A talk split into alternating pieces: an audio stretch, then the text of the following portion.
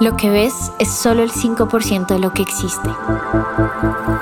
La vida es un misterio sin resolver, pero siempre he creído que haciendo las preguntas correctas llegamos a lugares maravillosos. Soy Mapa, bienvenido a Tocando el Cielo Podcast. Hola, hola bizcochitos, ¿cómo están? Bienvenidos a otro episodio de Tocando el Cielo Podcast. Como siempre, es un placer, es un honor para mí poderlos acompañar en otro domingo de reflexión, obviamente, con el desenlace de esta historia, con Checho y con Cruz. Vamos a la segunda parte de este gran episodio de emprendimiento que tiene el objetivo y la meta, pues, de que espabilen y de que ustedes también sean valientes y se atrevan a hacer cosas grandes. Entonces en Cuoco, aquí meto la cucharada yo, porque obviamente a estos hombres les toca cambiar un montón el modelo de negocio, hacen una aplicación que al final se empiezan a dar cuenta que no va a servir, también para los modelos de negocio que, que pues tuvieron que, que reestructurar y me llama un día Checho y me dice, marica, marica, Maps, necesitamos como un gerente, necesitamos como alguien que nos ayude a aterrizar, necesitamos alguien que de verdad nos ayude a gerenciar. Obviamente Checho me dice, mm, pues no te vamos a pagar, yo seguía en la universidad, ya, ya íbamos como al final de la carrera, me dice, no te puedo pagar, pero pues te pagamos con acciones. Entonces te pagamos, te damos el 10% de la empresa y tu rol es más o menos como, mija, organice porque esto está hecho una chupame el culo. Le digo, listo, de una va, obviamente yo no empecé tan temprano como ellos, pero sí sabía, mmm, tenía una ayudita, reconozco, Checho y Cruz, pues como les decían sus papás, pues no sabían de emprendimiento realmente, no, no tenían como esta asesoría, pero mi papá eh, pues fue empresario, ha sido empresario toda la vida y le conté y me dijo, pues marica, dale, lo peor que puede pasar es que pues salga mal, la cagues, pierdas un poquito de tiempo, un poquito de plata, pero pues no pasa nada. Entonces empezamos a armar Cuoco y Cuoco terminó siendo eh, un restaurante simplemente donde vendíamos platos para almuerzo normal. Entonces los platos costaban como 15 mil pesos, creo que. 10 mil 10 mil pesos. 10 mil pesos era que costaban los platos, pero entonces teníamos un estrellón y era, bueno, necesitamos una zona donde se pueda vender bien necesitamos una cocina, pues porque obviamente ya pues Becante ya no existía, estábamos enfocados en Coco sobre todo ellos. Y mi papá vivía en un apartamento mmm, que quedaba como en una zona central, en la 100 con autopista. Pero aquí les va la cosa. El apartamento estaba en obra gris. Sí, mi papá vive literal todavía el día de hoy en un apartamento. En sí, en obra gris. Eh, digo, tenía pisos, algunas paredes estaban pintadas, había un baño, ¿se acuerdan que solo había un baño? Sí, había un baño. Y no había cocina. Era gigante ese apartamento. Era gigante, pero no había nada. No había muebles, no había nada, era un potrero ahí, no había cocina, no había absolutamente nada.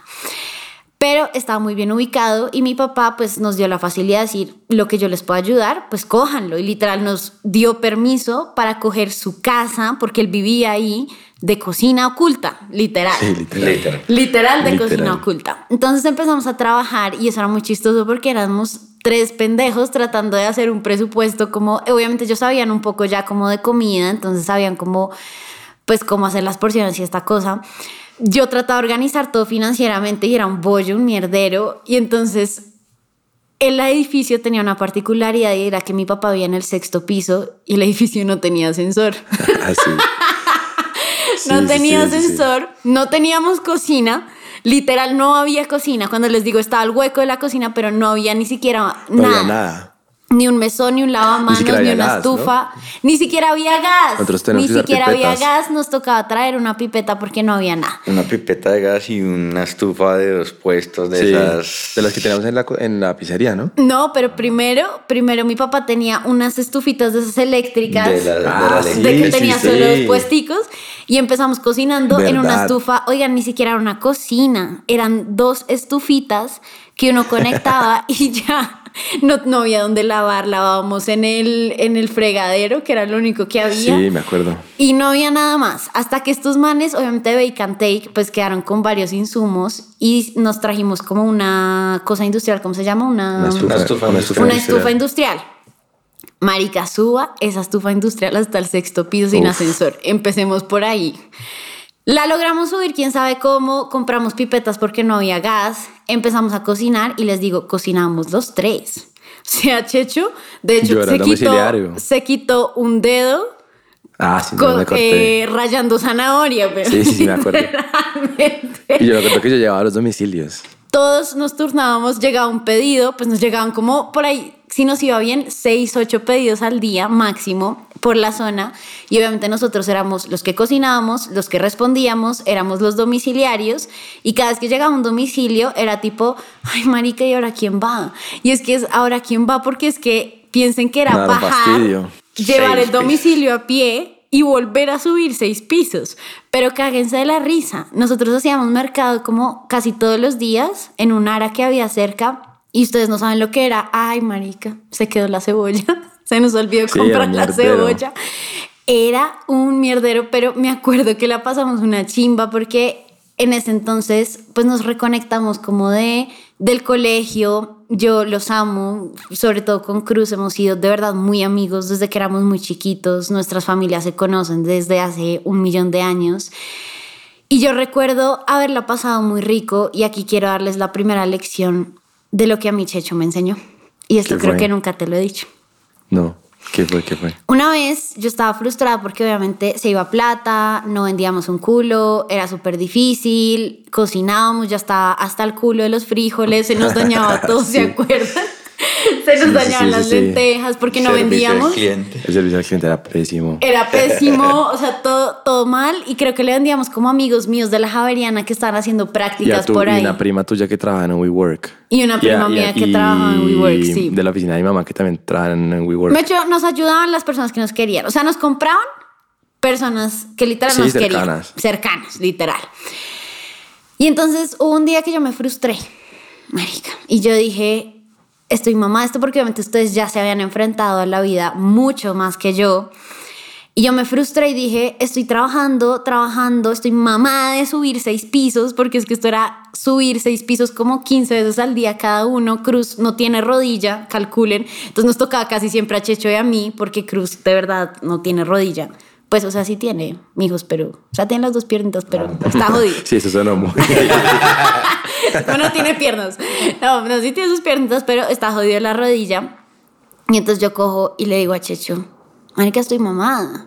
Estoy mamada porque no veo el resultado, no veo eh, el fruto de tanto trabajo que estamos haciendo. Y, y siento que eso me hace sentir mal porque me hace sentir como que mi trabajo no vale porque no estamos generando ingresos. Y entonces ahí Checho me dio un consejo que me ha servido hasta el día de hoy, Chechi. Y te lo ¿Qué digo de verdad, con todo el amor del mundo. Me dijo, tú no puedes trabajar por el resultado, Maps, porque la vida es así. La vida, uno trabaja y trabaja y siente que la da toda y gasta plata y gasta energía y un montón de cosas. Y no puedes empezar a basar tu valor en el resultado de las cosas, porque las cosas pueden salir mal. Tú me dijiste eso. Te lo estoy adornando, pero tú me dijiste eso. Y yo dije, Marica, tienes toda la razón. Uno, en este tema de fracasos, uno empieza a sentir que el que fracasa es uno. Pero realmente lo que fracasa son los negocios, son las ideas, son la mala planeación, pero no fracasa uno. Uno puede seguir adelante y uno tiene una capacidad de crear muchas otras cosas. Y les hago el spoiler de que al final Cuoco Cuoco murió también, de alguna forma.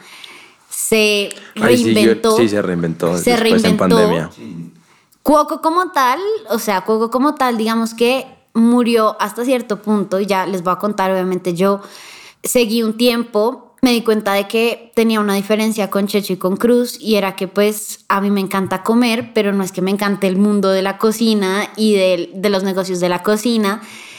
Y definitivamente no era lo mío, pero recuerdo a Cuoco como el primer enfrentón a la vida, de saber lo que es cocinar con las manos, de vender al que se pueda, de llevar domicilios, de perder plata, de perder tiempo, de frustrarse, de literalmente, lo que les digo, cocinar en... O sea, nos hubieran podido echar a la policía, ¿me entienden? Nos estamos cocinando fácil. en un apartamento en obra gris. Sí, si supieran dónde Literalmente, es, o sea, estamos cocinando precariamente, ni siquiera como ustedes cocinan en su cocina, sino completamente precariamente. Y creo que Cuoco fue una experiencia para empezar a darme cuenta de lo que quería y honestamente estar con ustedes, personas que me llevan mucha cancha en el tema de emprendimiento, me hizo darme cuenta pues por muchas otras cosas también que yo pues realmente no iba a trabajar para nadie nunca y que si bien Cuoco no era el negocio que yo iba a tener y lo que iba a, a surgir efecto como tal, pues al final fue la primera experiencia de decir, no sé qué es lo que voy a hacer, no sé qué es lo que voy a emprender. Pero ya sabes que quieres emprender. Pero ya sé que quiero ser empresaria y ya quiero, ya sé que quiero emprender. Y es que una vez tú te metes es muy difícil. Salirte, Salirte. te pica el Sí. bicho Sí. y tú dices, marica, ya puedo vender y me convierto en un vendedor y vamos adelante. Entonces, siguiendo un poco la historia, ¿qué pasó al final con Cuoco? ¿Cuál fue el final de Cuoco? Nada, después de eso me acuerdo La muy aplicación bien. sigue en la tienda. Que ya la es que hace semanas estaba chismoseando en, en Todavía sigue en. App Store y en... Sí, Sí, todavía existe. todavía existe. En App Store no sé, pero en la, en la de Android sí sigue. Sí, sí, todavía sigue. Digamos que el, pues después con Mapis nosotros nos fuimos ya a una cocina. Otra vez estuvimos en una Ah, cocina. sí, sí, sí. Digamos que terminamos y empezamos a, a vender, digamos, mucho más. Sacamos eventos. También un, par de Sí. cuentos de eventos chistosos. Sí, no, nosotros, o sea, el modelo siguió parecido. Ya no cocinamos en donde Mapi, sino ya conseguíamos una cocina bien. O sea, una que cocina era formal. donde teníamos el restaurante del 80, que era donde nos quedamos con esa cocina y con todos los equipos. Y ahí empezamos a cocinar y lo enfocamos más como a eventos. Y conseguimos un evento que nos fue súper bien. O sea, un evento que hicimos con las uñas también. Y qué vergüenza con la gente de verdad que nos contrató. Porque la cagamos. Si nos están escuchando, les pido perdón. en Porque eso fue, o sea, una cagada muy grande. Pero nos fue súper bien. Sí, y lo, lo, lo decidimos enfocar a eventos. Porque traía mucha plata. Pero llegó la pandemia. Y se acabaron los eventos. Ahí, ahí se acabó, digamos que ahí yo estaba estudiando otra vez, entonces era mi ti- tiempo dándole a las cosas y, y pues igual eran eventos de, oiga, tráigame 300 platos diarios. Entonces, divertido. Es que son, son cosas de mucho estrés, mucha planeación, pero, pero bueno, son aprendizajes gigantes, digamos que controlar ese, ese estrés con eso, pero, pero igual nos fue muy bien. Digamos que eso igual... Sí, al final fue la pandemia. Yo creo que lo que acabó ese modelo de negocio. O sea, digamos que después Cuoco migró. O sea, hicimos otra empresa diferente que se llamaba Cuoco porque ya habíamos pagado el nombre. o sea, es que nosotros pagamos un montón de plata. O sea, la inversión de los 120 millones que hablábamos, ese, eso se fue 90 en la aplicación, no sé cuánto en el viaje ese. y Abogados, Abogados. madre. O sea, nosotros, nosotros, no sé, nosotros quemamos 120 millones como en un mes pagando estupideces. Y pagamos una cosa de diseño súper cara. Entonces dijimos, marica, pagamos este logo, este nombre, marica, ya. o sea, Saquémosle Tenían como todo el 30 jugo. mil bolsas, ¿se acuerdan? Saquémosle todo el jugo, sí. Sí, digamos que Vamos a perder esa plata. La idea era sacarlo y pues como les contábamos la vez pasada, pues el aprendizaje que nos llevamos del viaje fue, oiga, esta- esto en las startups se, se, se empieza diferente. Digamos que no es... Empezaron al revés. eh, empezaron por el Empezamos al revés. equivocado y pues ahí pues nos estrellamos y, y, pues aprendimos mucho. Es que nosotros no teníamos ni idea de desarrollo, no teníamos ni idea de, de lo que estábamos haciendo. Yo por eso, por el error de pagar esa aplicación, fue que yo aprendí a programar después. Ah, bueno, espérense, yo quiero contar esta historia. Entonces, yo sabía que a Checho, desde que estábamos en Cuoco, a Checho le empezó a gustar ese tema de la programación. Y entonces me cuenta una historia muy chistosa y me dice, "Marica, es que imagínate que en el conjunto de, de mi papá hay una piscina. Y en la piscina hay, hay como un, pues un salvavidas, ¿te acuerdas? Sí. Y entonces Checho me dice, yo voy al salvavidas y el salvavidas siempre tenía como un computador. Y entonces Checho me dice, pues un día le pregunté cómo, oiga, usted, pues, ¿qué, qué es lo que está haciendo en ese computador? Literalmente en una piscina. Y el man le dice, no, yo estoy aprendiendo como tipo a programar. Eh, pues porque aquí nadie se ahoga, nadie viene, estamos en Bogotá, Sí, no. nadie- no tengo a nadie que quiera No salvar. hacía nada en el trabajo. Literal. Y Checho me dice, qué chimba. Y le empezó, y yo lo empiezo a ver, y yo lo empiezo a ver. Y empezaste a estudiar desde que estábamos ahí en Cuoco. Me acuerdo Sí, que empezaste a aprender, conociste Platzi, te, te enamoraste de Platzi, me acuerdo. Eso está promocionado por Platzi. Y yo me Nos acuerdo que promociona por Platzi. Pauta de Pauta de Platzi. Y yo me acuerdo que antes de, antes de que yo me fuera de Cuoco, yo le dije a Checho, Marica, yo creo que es importante darse cuenta cuando uno pues la cagó y ya tiene que dejar de remar un poquito, pero le dije, tú tienes mucho potencial en algo que sé que te gusta mucho, que es la programación. Les estoy diciendo, Checho, que en el colegio 2 más 2 le da 4.5, literalmente, Es que yo no estudié sistemas, fue por eso. O sea, ya viendo en retrospectiva, porque las matemáticas porque a mí bailan. las- yo era muy malo en matemáticas en el colegio. Y pensaba que eso requería mucha matemática y sí requiere mucha matemática, pero digamos que hay diferentes maneras de abordarlo. Y uno puede, uno puede empezar casi que sin conocer, pues, con el conocimiento básico de matemáticas. Y ya uno se mete y ya cuando uno de verdad hace algo que le gusta, pues ya estudio matemáticas feliz. Exacto. Entonces, Checho empieza a estudiar, yo me voy dándole ese consejo de, Marica, piénsalo, yo creo que te puede ir muy bien por acá. Y me acuerdo que para ese entonces ya habías hecho como un par de páginas web. Al- alguien te Sí, había sí, sí. contactado, alguien te había contratado para hacer una página web. Y entonces, Cuoco, Digamos que, bueno, Cuoco murió, pues no murió, digamos que llegó la pandemia, estábamos haciendo los eventos, nos, pues prácticamente era gana- ganancia absoluta porque eran eventos de, de cinco días donde teníamos pues los equipos, contratábamos y... O sea, era catering. Literal. Pero pues prácticamente la aplicación no se usaba. Sí, esa aplicación tuvo. O sea, es que ni siquiera cuando estábamos contigo, creo que ni siquiera vendíamos por la aplicación, vendíamos No, por WhatsApp. vendíamos por WhatsApp. Entonces, esa aplicación nosotros pagamos toda esa plata y creo que tuvo cero pedidos la aplicación como tal. literal. O sea, pedidos reales. Había muchos pedidos de prueba, pero que yo me acuerdo de un pedido que Sí, hayamos real- tenido. real nunca, ¿Real? que- No. Sí tuvo varias descargas. Sí me acuerdo que llegamos como a hacer la aplicación 30 y pico. Que nos fuimos a WeWork, ¿te acuerdas? Contigo. Y que hicimos a todo el mundo descargar la aplicación y que llegamos como al top 30 de, de descargas. Y que eso Pero fue como, nadie usaba esa mierda, Sí, sí. como que fue marica, estamos en, en el top 30 de aplicaciones. Ah, de, aplicación, de, sí, descargas. aplicaciones, de descargas. Pero pues digamos que creo que ahí fue un error que digamos de pronto es el de Mapis nosotros por, por intentar, fue pucha, no, no perdamos esta plata, le, le dimos mucha cuerda al, al, al tema. Muchos De- años, sí. De busquémosle La otro- otra forma de lado. usar Ajá. esta plataforma. Y realmente nunca pude, o sea, duramos esos dos Y es que años estábamos muy atados al contrato de esta gente. peleando con, peleando con ellos. Entonces literalmente fue plata de abogados, plata de todo, porque nunca, prácticamente como, como dijo Checho, entendimos que la aplicación era de ellos y teníamos que hacer todo bajo ellos. Entonces por eso fue que yo aprendí a programar, porque yo como no, o sea, yo este error no lo vuelvo a hacer, esta mierda la puedo hacer yo. Fue puta, tengo que poder y ahí fue que me... Exactamente. Que empecé a programar. Entonces digamos que después de ese viaje, pues empezamos un poco a entender más, pucha, que era una startup, cómo es lo que te empezamos a dar cursos, digamos que pues ya teníamos el acceso un poco a más gente que ya estaba en el mundo Eso de las startups. superimportante. Que es muy importante, digamos, que uno eh, apalancarse, hablar con gente, que es de para la industria, lo que sea. Digamos que uno muchas veces está como predispuesto a que la gente no va a ayudar, pero No, la gente es lo le más gusta ayudar. mentira, sí, eso es lo más mentira. O sea, a la gente le gusta ayudar, a uno le gusta ayudar. A la gente le encanta. Uno le pueden preguntar y realmente uno, uno, a uno le gusta ayudar, le gusta pues hablar Sí, de su o sea, de experiencia, verdad. dar consejos. Mucha y- gente le da pena preguntar y yo creo que esto también es un error muy grande.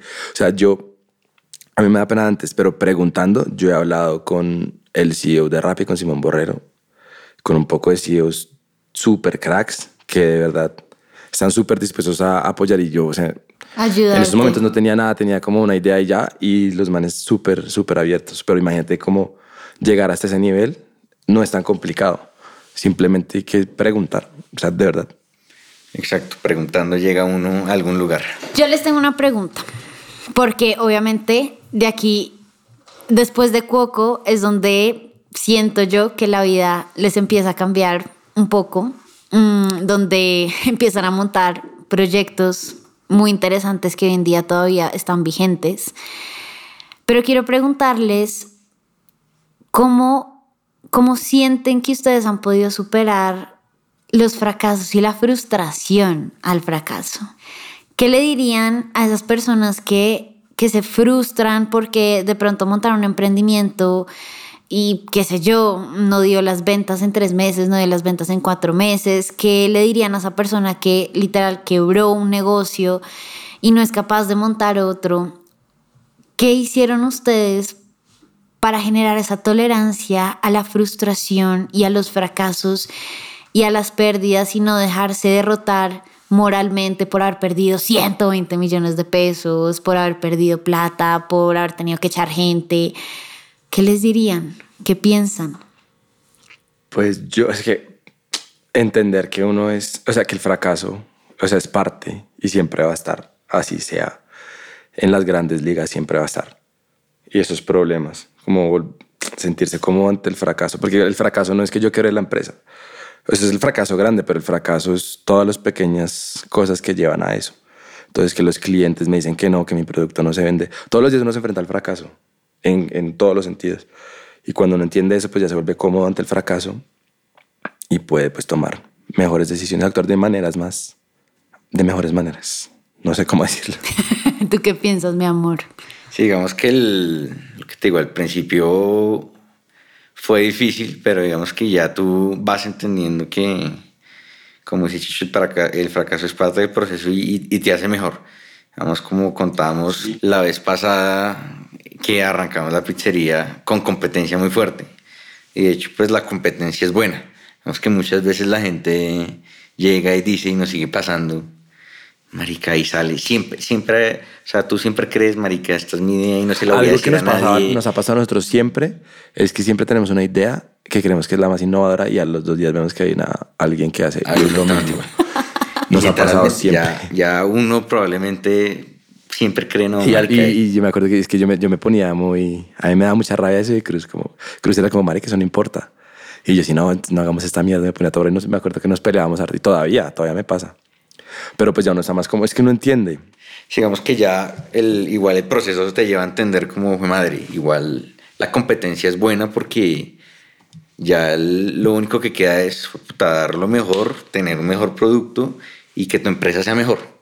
Porque igual competencia hay en todo lado y en todas las industrias. Exacto. Igual el mercado es muy grande como para que solo haya un competidor a la gente le gusta cosas diferentes, pero uno muchas veces se frustra y hasta muchas veces no empieza un negocio porque uno dice, pues puta, me salió competencia, tengo competencia, este lo hace mejor. O esto ya, lo, o esto ya hay. Como esta, esta idea ya, ya alguien la está haciendo. Exacto, y hay ideas que simplemente se basan en hacer una pequeñez mejor, en entregar un domicilio más rápido, en una pequeñez mejor que hacen modelos de negocios gigantes como tenemos a Dominos que su promesa es que te entregan en 30 minutos gratis. O era, literalmente con esa minúscula promesa. Y venden pizza, sí. Venden pizzas en todo el mundo. Pero es entender eso. ¿Saben qué creo yo? Que es muy importante también empezar a darse cuenta de que por donde uno empieza no es necesariamente también por donde se termina, ¿cierto? Eh, muchas personas preguntan por dónde, por dónde empiezo, pero es que no se me ocurre la idea millonaria. Saben, ayer que pusimos la cajita de preguntas me decían, pero ¿qué hago si no se me ocurre nada? O sea, si quiero ser empresario, si quiero emprender, pero no se me ocurre absolutamente nada. Y creo que es muy valiosa la historia de ustedes porque es darse cuenta de que por algo hay que empezar y que a veces uno no tiene que coger y escoger una, un camino de vida que tenga que llevar por siempre y para siempre, sino que uno a veces lo único que necesita es empezar por algún lado. Y creo que es muy importante coger algo que te gusta, ¿cierto? Y, y, vender, yo les digo mucho eso en sesiones. ¿Qué te gusta el maquillaje? Pues empieza vendiendo maquillaje. ¿Te gusta la ropa? Empieza vendiendo ropa. ¿Te gusta cantar? Empieza haciendo conciertos. Pero a veces la gente entra en este parálisis por análisis porque como están buscando lo que van a hacer por el resto de la vida y están buscando cuál es su pasión y cuál es el negocio que van a hacer de aquí hasta que se mueran, pues obviamente yo siento que esa respuesta nunca va a llegar. Yo siento que la respuesta a qué es lo que vas a hacer por el resto de tu vida es una, es, pues es una pregunta muy difícil y te queda paralizado. Fíjense que ustedes al final pues empezaron vendiendo pizzas en el colegio, empezaron vendiendo sushi en la universidad, armando pizzerías, armando una aplicación. Y eso que ni siquiera es el final, ¿no? Sí, estamos en cosas totalmente diferentes. Porque quiero que, Exacto, tienen que ver, pero, pero digamos que igual todo eso es un aprendizaje donde ya llevamos pues más de cinco años en la industria de alimentos, desde haciendo eventos, eventos en universidades, restaurantes, mejor dicho, de todo. y pues también tener ya también el conocimiento de crear una empresa que es una startup. Todo el tema también financiero, oiga, la DIAN paga impuestos, o sea, eso es un, dolor de cabeza todos los días. Digamos que sí, obviamente no, no se va a negar, digamos que emprender es estar dispuesto a eso. Digamos que uno tiene que saber que uno probablemente pueda fracasar. Es que la, la probabilidad de fracaso es muy grande. O sea, y es, es, que va a fracasar igual, es lo que decía ahorita. O sea, va a tener muchos fracasos que se van a convertir, o si no aprende de ellos, pues en un fracaso grande que va a quebrar la empresa, o en un éxito que aprenda esos fracasos y pueda llevar a una empresa grande que igual va a seguir teniendo fracasos. Es que el fracaso está todos los días. Saben que siento que el verdadero fracaso pues sería no seguir, ¿cierto? Sí. Creo que el fracaso, por Para ejemplo... Mí es el fracaso. Y ahí quiero contar cómo, porque yo no me olvidé de Estados Unidos. Yo me vine seis meses y yo le dije a mis papás que me iban seis meses nada más. Eso fue una mentira que les dije, pero yo desde que llegué sabía que me iba a quedar acá.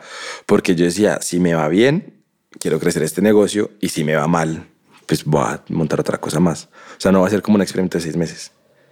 Sí, digamos que obviamente nosotros pues igual muy afortunados eh, al poder emprender porque pues no teníamos como unos gastos fijos en la casa donde... Todos están con los papis. Tengo que, que, tengo que trabajar, digamos que ese fue pues mi mentalidad y por eso decidí eh, emprender temprano, digamos que yo siempre quise, pues entendí como, oiga, gracias a Dios, pues tengo comida en mi casa, tengo en mi casa, no tengo que pagar nada quiero arriesgar pues mi tiempo, que no solo pues tratando de montar algo, sino a aprender.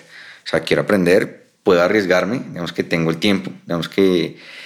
Y pues puedo meter ese tiempo o aprendiendo o volviéndome exitoso o lo que sea.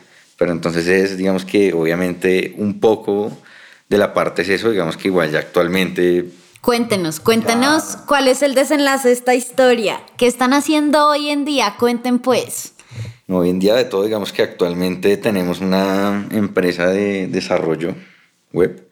Los dos se llama Lab 57. Nada, ese nombre, quiero que sepan que ese nombre está desde Cuoco. Sí, esa Lab 57. Pero ya está más formal, antes era como... Exacto, digamos que Lab 57 Ajá. Sale el 57 del número de Colombia. Por el código.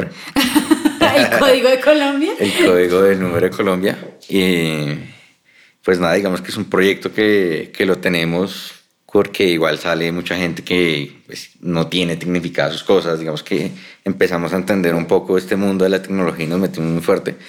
Entonces, pues tenemos ese proyecto. Entonces, cualquier persona que quiera una página web. Ahí los pueden encontrar, Lab 57. No nos vamos a robar como nos robaron a nosotros. Exacto. Para que por favor no cometan el mismo error, gracias. Eh, pues se pueden meter, nos pueden escribir y, y bienvenido. Vamos que ese es un proyecto pues que lo tenemos no, no full time, porque igual son, son cosas que salen y las podemos trabajar en, en otros tiempos. Vamos que actualmente pues estamos trabajando ya hace más de un año en un proyecto de también de comida. No diga. De restaurantes. Shocking. De restaurantes. Qué sorpresa. Exacto. Pero digamos que ya con todo el aprendizaje de cómo se cómo se hace un proyecto de verdad. No, en ese ya es diferente, o sea, ya nos ha ido bien, ya Exacto. Crecieron en tres meses y les invirtieron, ¿no? Cuéntenos. Vamos que arrancamos igual con un MVP, una hipótesis, que era crear marcas virtuales. Entonces nosotros creamos marcas virtuales y las tercerizamos en cocinas eh, pues que ya existen actualmente. Entonces digamos que eso salió de un problema muy grande que tuvimos en, en la Javeriana, que era que nosotros solo le vendíamos a los estudiantes. Pero llegaba junio, llegaba diciembre. Y el almuerzo, o sea, en las noches no vendíamos nada. Exacto. Llegaba la cena el fin de semana y a quién le vendíamos. Claro. No pasaba nada, digamos que las, las plataformas de delivery no eran muy fuertes en esa época. Entonces, pucha, ¿qué, ¿qué pasa? ¿Qué hacemos? ¿Qué hacemos con el tiempo que nos inventamos? Entonces de ahí sale de, oiga, pues... ¿Cómo ayudar al restaurante también a monetizar esos horarios muertos? Sabemos que muchísimos restaurantes sufren eso. Eh, pues llegó la pandemia y el 30% de los restaurantes cerraron. ¿Qué hacemos? Vemos que muchos seguían pues en, en ese quiebre de, pucha, ¿qué hago? ¿Cierro? ¿No cierro? Igual muchas veces y lo que pasa es que cuando uno normalmente va a emprender, lo primero que dice es, marica, montemos algo de comidas. Sí. Yo sé cocinar, Literal. montemos arepas, montemos lo que sea. Postres, pay de limón, Literal. alguna chimba. Entonces el negocio más famoso que cualquier persona piensa y, pucha, que- y no es fácil. No es fácil, hay competencia como un hijo madre de todo, pero digamos que nosotros ya teníamos esa experiencia. Y entonces nace Sheffy. Sabíamos crear marcas, sabíamos posicionar y ya teníamos el conocimiento de tecnología. Entonces, ¿qué hicimos? Pues literalmente montamos unas marcas virtuales, eh, nos aliamos con, con un chef igual, eh, él trabajó en Diluca To Go, entonces también teníamos esa mucha experiencia del delivery, cocinas ocultas. Montamos unas marcas y lo que hacíamos era crear todo, la imagen, los menús, de todo, pero tercerizábamos la producción con otros restaurantes. Mejor dicho, en cristiano, para que entiendan los, los seguidores, básicamente los manes hicieron, lo que hicieron fue que utilizaron los tiempos muertos de los restaurantes para crear... Jorge, ah, ya Para entendí. crear marcas. para crear marcas. Pero es que Jorgito está aquí con nosotros grabando y Jorge, ah, ya entendí. Eh, cogieron los restaurantes, utilizaron los tiempos muertos para, saben, como que, no sé, un restaurante que de comida colombiana en los tiempos muertos, pues también hacía pasta eh, y tenía una marca de pasta y también hacía ensaladas y tenía una marca de ensaladas y vendían eso, Exacto. básicamente. Y el- entonces el restaurante, digamos que aprovechaba lo que te digo, tenían tiempos muertos no solo de, o sea, ya están pagando un arriendo, tienen los trabajadores, pero uno nunca, o sea, bueno, hay restaurantes que sí, pero la mayoría de restaurantes no están a su capacidad más- máxima instalada. O sea, pueden sacar 100 platos diarios, pero están sacando 50. Entonces lo que hicimos nosotros fue aprovechar eso un poco. Creamos marcas 100% para delivery y tercerizamos con restaurantes que obviamente pues ellos también ganaban un montón. Entonces era gana y gana, digamos, ellos aprovechar, ya tienen el restaurante, pues ya operan todo, ya tienen trabajadores, aprovechar eso para sacar nuestros productos y al cliente le llegaba con nuestra marca. Digamos que así arrancó el proyecto. ¿Y qué pasó en tres meses? No, pues nos fue, empezamos a crecer 120%, 100% mensual. Eh, Mecho, la sacaron del estadio, como quien dice. fue muy bien, digamos que el, para, al cerrar el año estábamos ya operando Bogotá, Medellín y Cali. Tuvimos eh, 130, no, 36 sedes, perdón. Es que sí.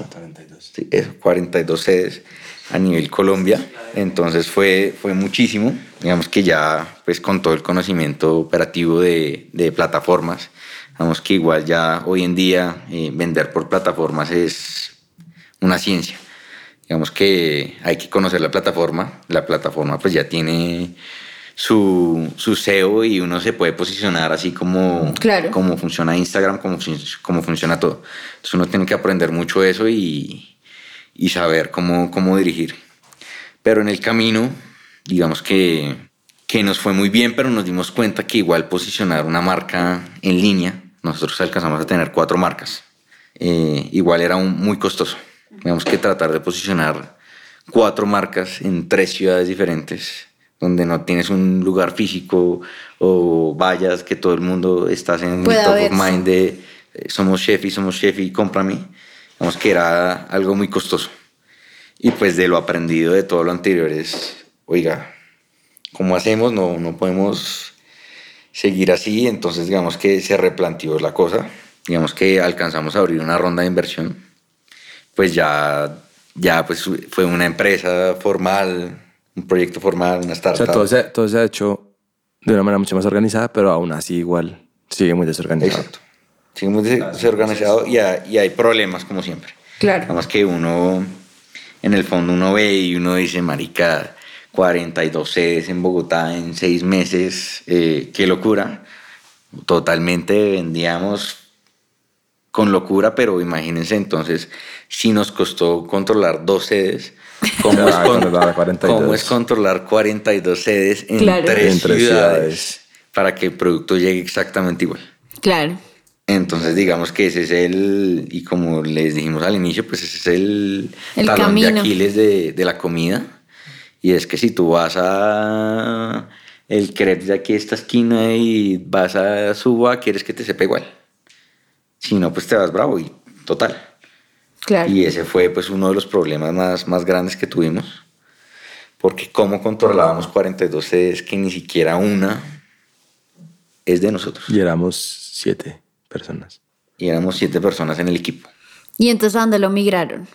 A servicios de restaurantes. Exacto. Sabemos que es el mismo modelo, pero ya no lo operamos nosotros, sino le damos las marcas, se las creamos a ellos y ellos las operan y todo. Digamos que- Se les ayudamos a crear las marcas, a expandirse con nuestro modelo y otros servicios de restaurantes. ¿Y cómo les Para ha el que ido? tenga restaurante acá. Super, digamos que actualmente estamos en, en pruebas y MVPs. Digamos que actualmente pues migramos el, empezamos a migrar el proyecto a, a esto que igual es mucho más rentable y pues tenemos ya todo el conocimiento literalmente tanto de plataformas, de Ahora sí, mijos, después de cinco años, ahora sí, con mucho más orden. Obvio, exacto, ya ese es el, el aprendizaje gigante y pues todo, todo lo que también aprende uno en esta industria de, de, de startup que es pruebe rápido, valide, pucha, encuentre un mercado que sí esté dispuesto a pagarle y, y ahí sí hágale. Ok. Y Chechi, tú también montaste otra empresa. Yo sí, yo trabajé en Chef ya hasta hace como tres meses. Yo, eh, cuando empecé a programar, eh, uno de los proyectos que hacía era ayudar a mi, mi papá es médico y ayudarlo en sus tareas diarias, como automatizarla, porque él- es un trabajo muy manual. Y como por el lado empecé a, a trabajar en un proyecto llamado YESI, que es un software para vigilancia epidemiológica y control de infecciones en hospitales. Mejor dicho, los médicos necesitaban un software que nadie se le había ocurrido hacer y Checho lo solucionó. Y en esas estamos. Nosotros trabajamos con clínicas, pues para ese servicio para automatizar esos procesos que hoy en día literal se hacen con lápiz y papel y Excel. Y eso genera muchos problemas eh, pues, a los hospitales y a los pacientes. Y entonces ya dejé de trabajar en como hace tres meses y me dediqué full, full a veces porque ya no se estaba empezando, ya, ya no era un proyecto como de lado, sino ya, ya full, ya empezamos con contratos con hospitales y ya me tocaba pues dejar a un lado Chefi. Pero pues ahí sigo en las reuniones. Bueno, quiero cerrar haciéndoles solamente dos preguntas. Como se pueden dar cuenta los oyentes, pues tenemos aquí dos personas que a sus 20, bueno, Checho cumplió 27 ayer, Cruz tiene 26. Eh, a sus 26 y 27 años, pues marica, se han enfrentado contra el mundo, se han pegado, se han raspado, se han quebrado, han perdido plata, tiempo, prestigio. Y quiero simplemente preguntarles, después de todo lo que han aprendido ustedes, ¿qué es el verdadero éxito para ustedes? ¿Qué es el éxito? Yo creo que dedicarse a hacer lo que a uno le hace feliz.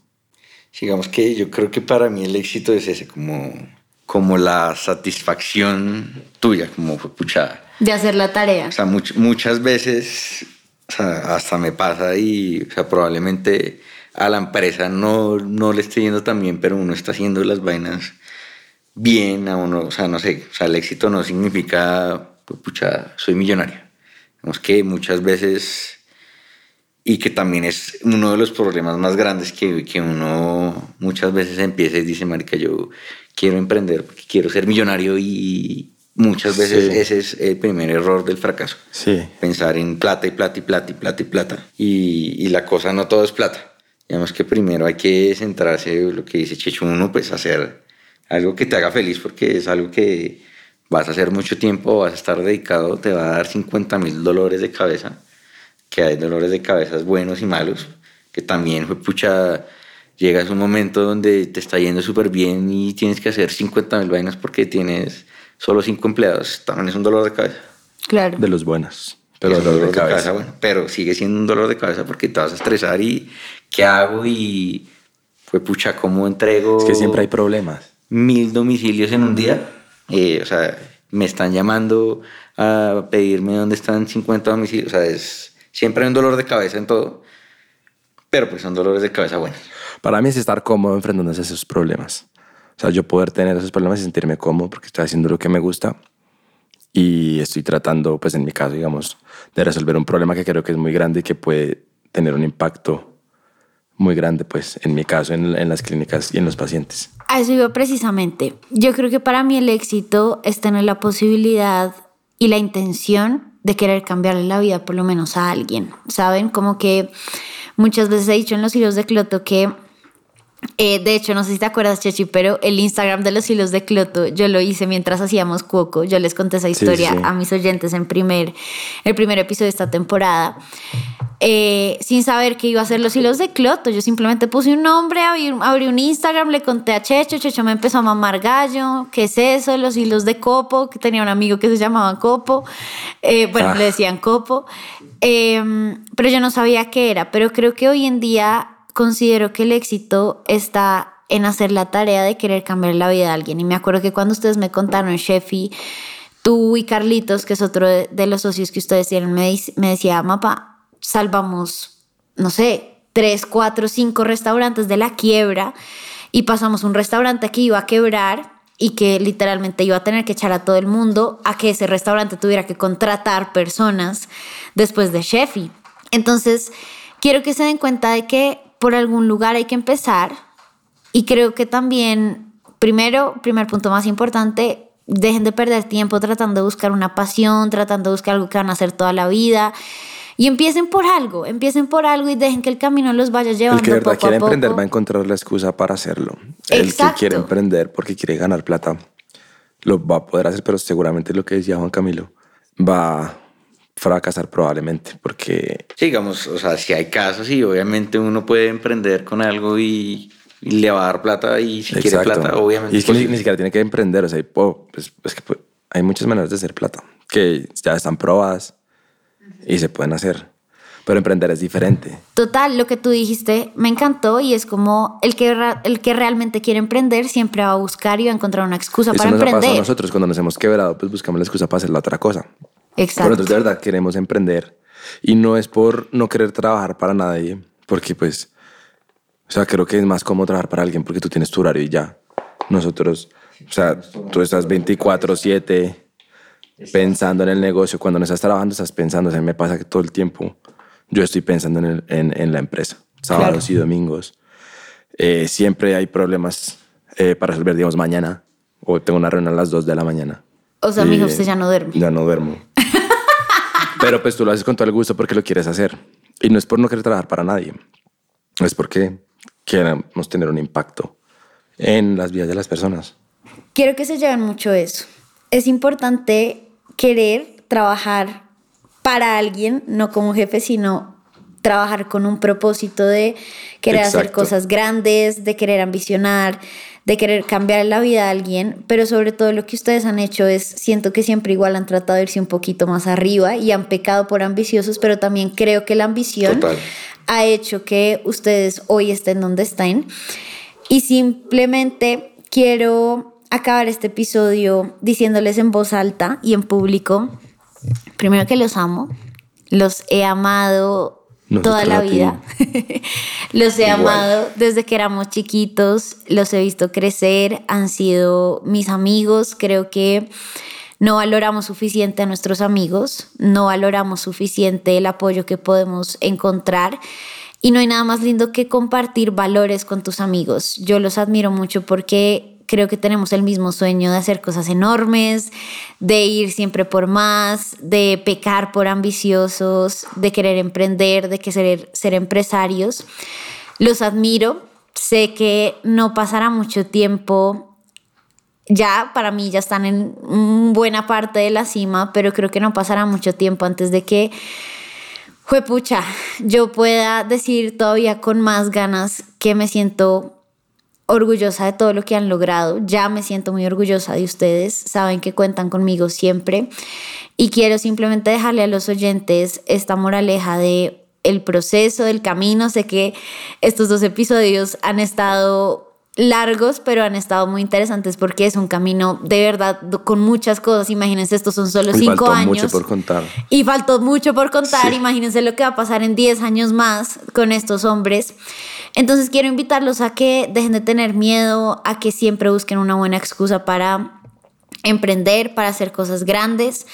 Eh, quiero verlos siendo líderes del futuro, quiero verlos alzando la bandera de Colombia en alto, como estos dos lo han hecho ya muchas veces, y quiero que nos recuerden en el mundo como ese país en donde así de pronto no tengamos tantos medios y no tengamos tanta tecnología, hay personas como Checho y como Cruz que simplemente quieren ir por más, hacer más, y sé y no me cabe la menor duda de que en el futuro ustedes van a ser referentes de tecnología y van a ser referentes de empresarios en Latinoamérica, pero ojalá en el mundo entero. Entonces, gracias por venir, los amo, los Gracias adoro. por la invitación. Sí, Estuvo gracias muy a ti y, y ojalá se cumpla lo que estás diciendo para, Ah, sí. para allá. Mi vamos. hija bruja, bruja, bruja, créame, Allá mi vamos, amor. Allá vamos. Los amo, bizcochitos. Espero que estos episodios les haya gustado mucho, los hayan motivado mucho, les haya dado ese empujoncito para emprender, pero sobre todo para darse cuenta que pues el camino es todo menos fácil, pero vale la pena, cierto que sí. Eh, y bueno, nos escuchamos el próximo domingo en otro episodio de Tocando el Cielo Podcast. Ya saben que si quieren agendar una sesión conmigo lo pueden hacer por medio de la página web o escribirme un mensajito a Instagram y por ahí hablamos un ratico. Nos vamos escuchando adiós.